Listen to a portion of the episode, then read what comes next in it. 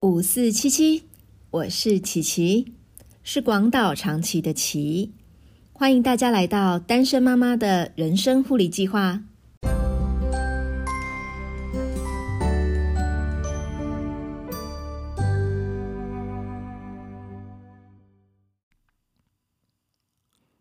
问你哦，你喜欢听成功的故事，还是失败的故事呢？或者说？你觉得一开始失败，经过努力以后就成功的故事比较吸引人呢？但你有没有想过，失败过后只要努力就一定会成功吗？那成功的标准又该怎么制定呢？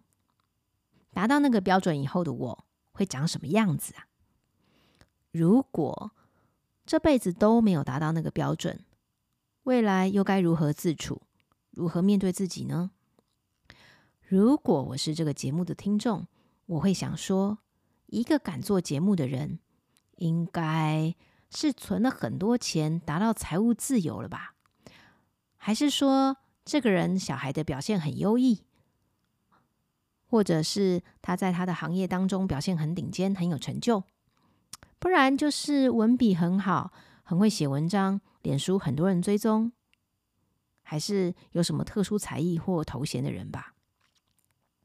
之前我在节目中有提过，我告诉自己，我只是婚姻失败了，不是整个人生都失败了。不过，除了婚姻以外，我觉得还有一件事失败了，就是在三十七岁的时候得面临财务重整的这件事。我就在想，这样一个还在过程中摇摆不定，一下好像稳定，一下又陷入谷底深渊的人讲出来的话，会有人听吗？这样的我。有什么值得人家听的呢？嗯，如果有的话，我想应该会是现在我所分享的这些可以被摊开来看、写的血淋淋的人生、赤裸裸的内在状态，还有每个正在匍匐前进的过程吧。这个正在财财务重整的过程，养育青少年的过程，学习照顾自己、爱自己的过程。试图内外兼顾，一个人做如同两个人做的过程，当个时间管理大师的过程，和孩子们在这个人生的路上披荆斩棘、患难与共的过程，一个作为我本人这个独立的个体好好活下去的过程。我想恢复单身的原因有很多种，每一种原因都可能带来不同的情绪体悟和人生学习。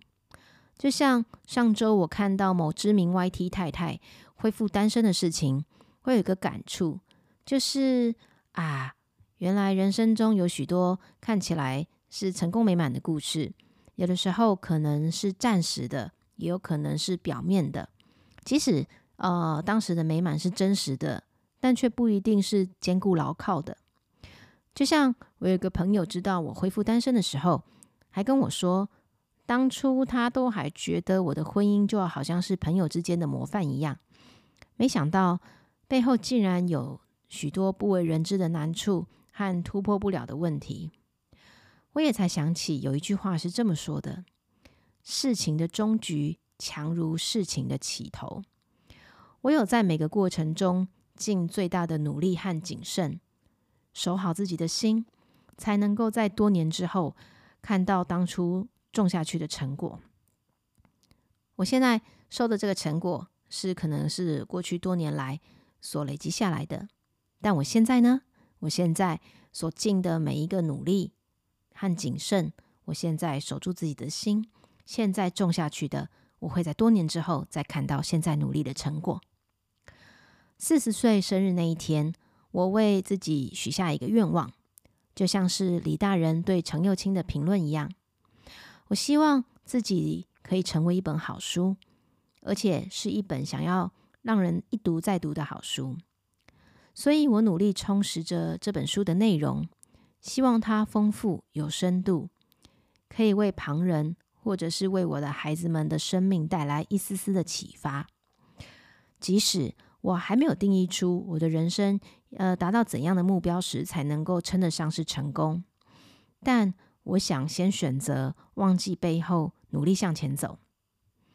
也可以想见，这个过程必定充满了焦虑、慌张、恐惧、未知、不安、失落、沮丧、彷徨，有时还会觉得孤单，还有起伏不定。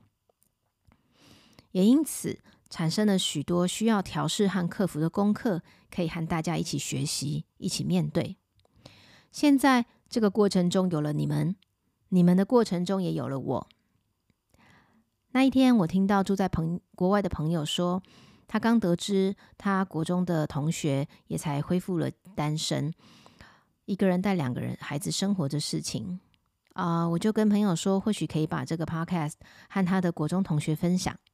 他国中同学是位男性，虽然男生和女生面对这些情形的时候的方法会有一些不一样，但是我想大家面对未来的挑战却是一样的。希望可以透过这个节目平台，大家一起彼此分担这一些情绪感受，彼此分享面对这些挑战时的做法，然后一起向前走，直到孩子们逐渐长大，我们也越来越老练成熟。到时候你可能会说：“我的确不会想要再重来一次这样子的过程和经历。”可是如果有人要花千金万两来跟你买这个过程，你愿意出售这个过程吗？我想我的答案是我一定不卖。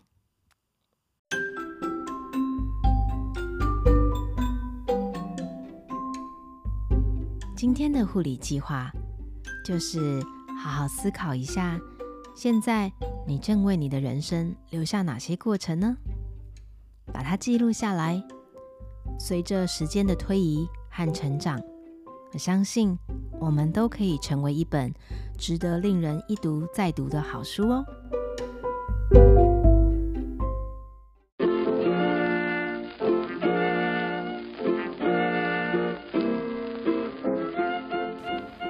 单身妈妈的人生护理计划会尽量在每周二晚上十点更新，陪你共度睡觉之前宝贵的喘息时光。别忘了打开通知，才不会错过更新的时间哦。你也可以追踪单身妈妈的人生护理计划粉砖，我会不定期的更新资讯。你也可以透过粉砖给我一些你的回馈，还有要和我分享的事情。我们下次再见。